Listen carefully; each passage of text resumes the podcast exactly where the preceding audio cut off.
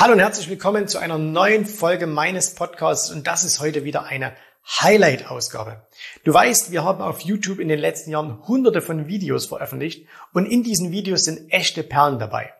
Und wenn du dieses Format Podcast genauso liebst wie ich, hast du dich vielleicht auch schon mal gefragt, Mensch, könnte man denn nicht diese Videos, diese, diese ganz speziellen Videos auch hier im Podcast anhören? Und jetzt ist es soweit. Einmal pro Woche bekommst du ein ausgewähltes Highlight aus diesen vielen YouTube-Videos hier vorgestellt. Das heißt, äh, du hörst hier die Tonspur und wir packen dir jedes Mal auch immer noch den Link zum Original YouTube-Video mit in die Show Notes.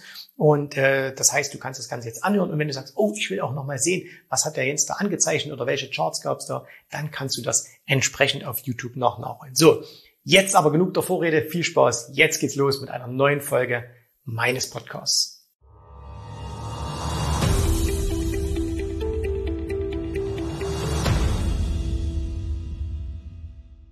Wir alle wollen ja immer, wenn wir an der Börse sind, Regeln haben. Das ist den, den meisten von uns sehr, sehr wichtig. Als ich angefangen habe, an der Börse zu handeln, habe ich mich natürlich auch nach allen möglichen Regeln umgeschaut. Und meine wichtigste Regel, die ich damals oder die wichtigste Frage, die ich für mich damals persönlich immer hatte, war, wo muss ich kaufen? Und ich habe immer gehofft, da gibt es irgendwie so einen Geheimindikator.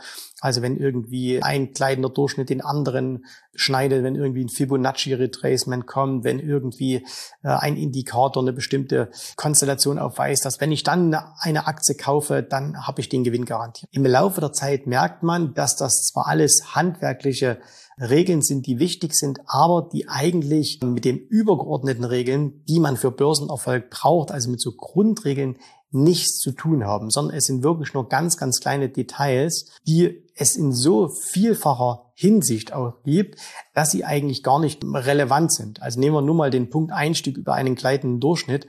Alleine ich habe bestimmt vier verschiedene Regeln, um mit gleitenden Durchschnitten zu handeln. Wenn ich ähm, mich mal so umhöre, was andere machen, dann kommen, kommen wir wahrscheinlich ganz schnell auf 50 verschiedene Einstiegsregeln nur mit Hilfe von gleitenden Durchschnitten. Und da haben wir jetzt noch nicht über andere Indikatoren gesprochen oder anderes. Das heißt also, wir sehen, da gibt es nicht diese eine Regel. Und wenn wir Einstieg haben, müssen wir noch Ausstieg besprechen und so weiter und so fort. Es gibt aber ein paar Grundregeln an der Börse, dass wenn du die für dich einmal gedanklich durchdenkst und wenn du die mal ein bisschen hinterfragst und wenn du diese in deinen Börsenhandel, egal ob das jetzt sehr kurzfristig oder sehr langfristig ist, wenn du die mit einbringst, dann wirst du sehen, dass du damit insgesamt eine deutlich bessere Performance erzielen wirst. Es sind, wie gesagt, vier Stück. Und äh, wir fangen mal mit dem ersten an. Ich sage dir immer die Regel und dann will ich es ganz kurz erläutern. Regel Nummer eins, handle immer nur mit dem Trend. Was soll das heißen? Die meisten von uns sind ja Long-Only-Investoren. Das heißt also, wir kaufen hauptsächlich Aktien. Also wir lassen jetzt mal diese ganzen Spielarten wie irgendwie Arbitrage oder, oder Pair-Trading oder Short-Selling oder so, das lassen wir alles mal weg, sondern wir sagen, hey, die meisten von uns kaufen doch einfach nur Aktien. Es gibt ja verschiedene Möglichkeiten, eine Aktie zu kaufen. Du könntest zum Beispiel eine Aktie kaufen, wenn sie auf dem Weg nach unten ist. Ne? Eine Aktie hat sich irgendwie die sich von 100 auf 50 Dollar gefallen. Jetzt sagst du, jetzt kaufe ich sie, weil sie günstig ist. Also dieses Bottom Fishing. Ne? Warum machen das viele? Weil sie eben glauben, na ja, wenn ich die Aktie günstig kaufe, dann habe ich ja viel mehr äh, Potenzial nach oben. Wenn du das aber permanent machst, dass du immer wieder Aktien kaufst, die zum Beispiel nicht in einem Aufwärtstrend sind, dann wirst du feststellen, dass du auf Dauer keine großen Gewinne erzielst. Dir wird hin und wieder mal ein Glückstreffer gelingen, dass du eine Aktie wirklich relativ nah am Tief bekommst und dann geht sie eben nach oben. Aber meistens wirst du eben ins sogenannte fallende Messer greifen und äh, die Aktien werden weiterfallen, werden dir Verluste bescheren, du steigst dann irgendwann nochmal tiefer aus und hast eben verloren. Und deswegen ist eine ganz simple, einfache Regel, handel mit dem Trend. Das soll also heißen, wenn du Aktien kaufen möchtest, dann kaufe nur in einem Aufwärtstrend. Jetzt kannst du diesen Aufwärtstrend natürlich ganz unterschiedlich definieren. Das hängt schon alleine vom Zeitrahmen ab. Das heißt also jetzt jemand, der vielleicht Daytrading macht, also auf ganz kurze Zeiteinheiten geht, der wird natürlich einen Aufwärtstrend in einer Aktie, in einem Index ganz anders definieren als jemand, der sehr langfristig unterwegs ist. Aber es macht auf jeden Fall, und das ist statistisch auch bewiesen, Sinn, äh, wenn man Aktien nur dann kauft, wenn sie in einem Aufwärtstrend sind. Jetzt kann es durchaus sein, eine Aktie fällt sehr, sehr stark, wie nach einem Crash. Und dann sagt man, Mensch, jetzt könnte man doch aber kaufen. Ja, das stimmt, aber dann wartet trotzdem, dass diese Aktie sich anfängt wieder zu erholen, dass sie zumindest einen kurzfristigen Aufwärtstrend ausbildet. Also hör auf, ins fallende Messer zu greifen, sondern lass dir einfach zeigen von der Aktie, vom Markt, dass sie jetzt wieder bereit ist zu steigen. weil, wie gesagt, es nützt dir nichts, wenn du kaufst. Es müssen mit dir ganz, ganz viele andere, vor allen Dingen institutionelle Anleger kaufen. Und das kann man anhand des Trends, und wenn es eben der kurzfristige Trend ist, sehr, sehr gut feststellen. Das ist Regel Nummer eins. Regel Nummer zwei, verkaufe in Stärke. Der Glaube, dass Buy and Hold das Nonplusultra wäre, ist weit, weit verbreitet. Und statistisch betrachtet stimmt es auch, wenn du 50, 70 Jahre an der Börse bist, dass Buy and Hold totalen Sinn macht. Jetzt kannst du dir mal persönlich ausrechnen, ob du jetzt eine Geldanlage machst, weil du in 50, 70 Jahren deinen Ertrag haben möchtest oder ob du sagst, ich möchte lieber kurzfristigen Ertrag haben. Ich möchte vielleicht jedes Jahr, jeden Monat, jedes Quartal mit Gewinn abschließen. Und dann wirst du nicht umhin kommen, Aktien in Stärke zu verkaufen. Das heißt also, wenn Aktien einen extrem guten Run haben, wenn sie extrem gut laufen, dann musst du auch mal bereit sein, äh, von den Gewinnen, die du dann erzielt hast, etwas mitzunehmen. Es gibt auch hier wieder Untersuchungen von Investmentmanagern. Da hat man untersucht, wer, was machen die Erfolgreichen.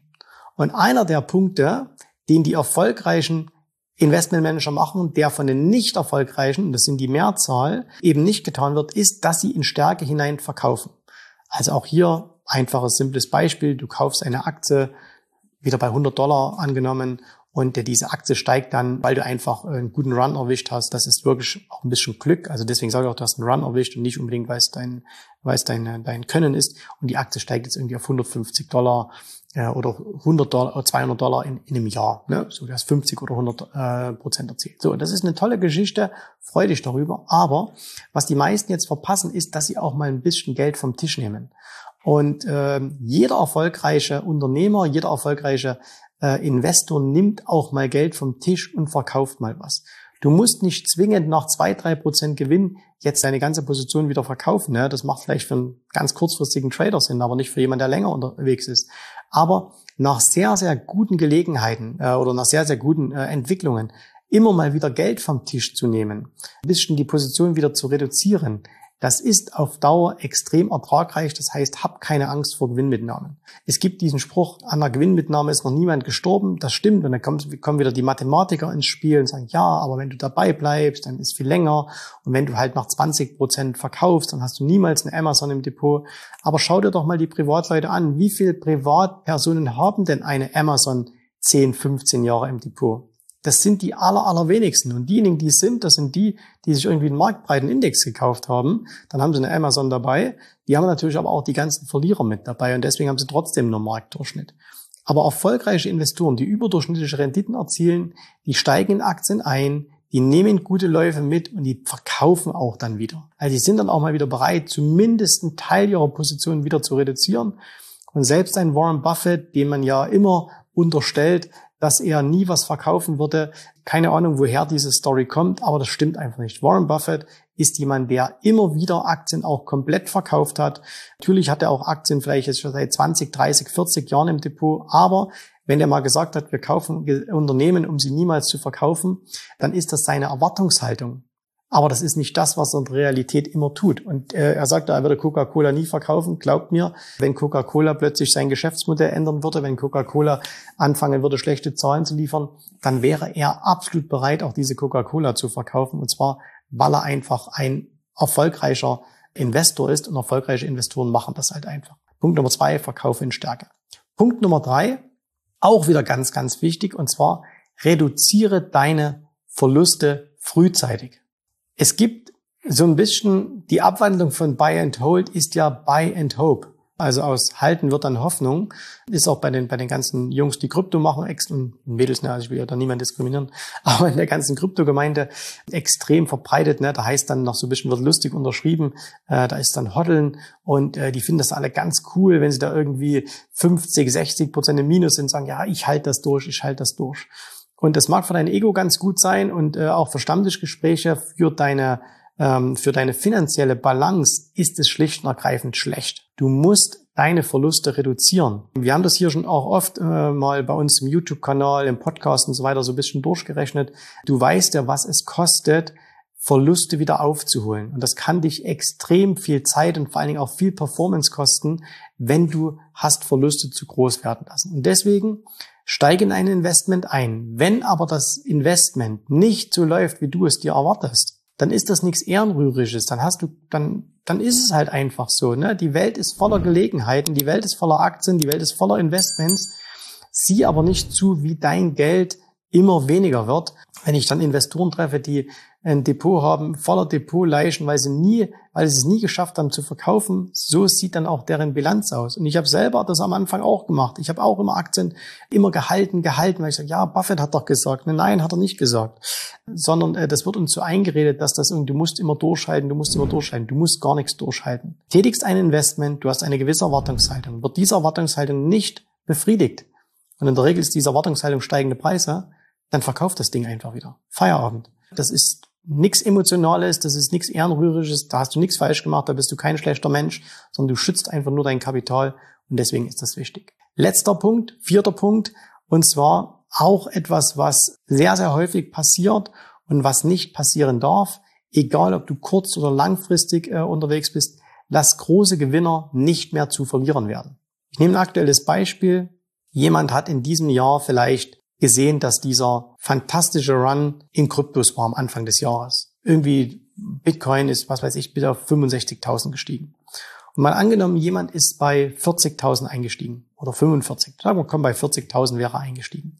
Und jetzt läuft das Ding hoch bis 65. Perfekt, ne? toller Run, über 50 Prozent in ganz kurzer Zeit, in ein paar Monaten hast du über 50 Prozent verdient. Jetzt kannst du natürlich nicht wissen, dass bei 65 Schluss ist.